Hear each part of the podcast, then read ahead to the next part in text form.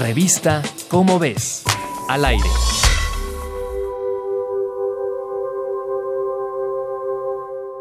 El pasado miércoles 10 de abril, el mundo se sacudía ante uno de los avances científicos más impresionantes de los últimos años.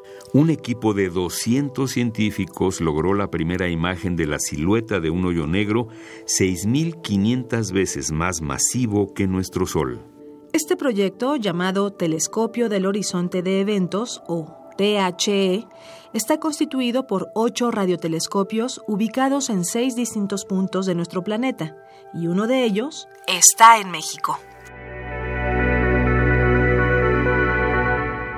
Llamado el Gran Telescopio Milimétrico Alfonso Serrano, en honor al astrónomo que impulsó su desarrollo y que falleció en 2011, se ubica en la quinta cima más alta del país, el volcán Sierra Negra, a casi 100 kilómetros de la ciudad de Puebla.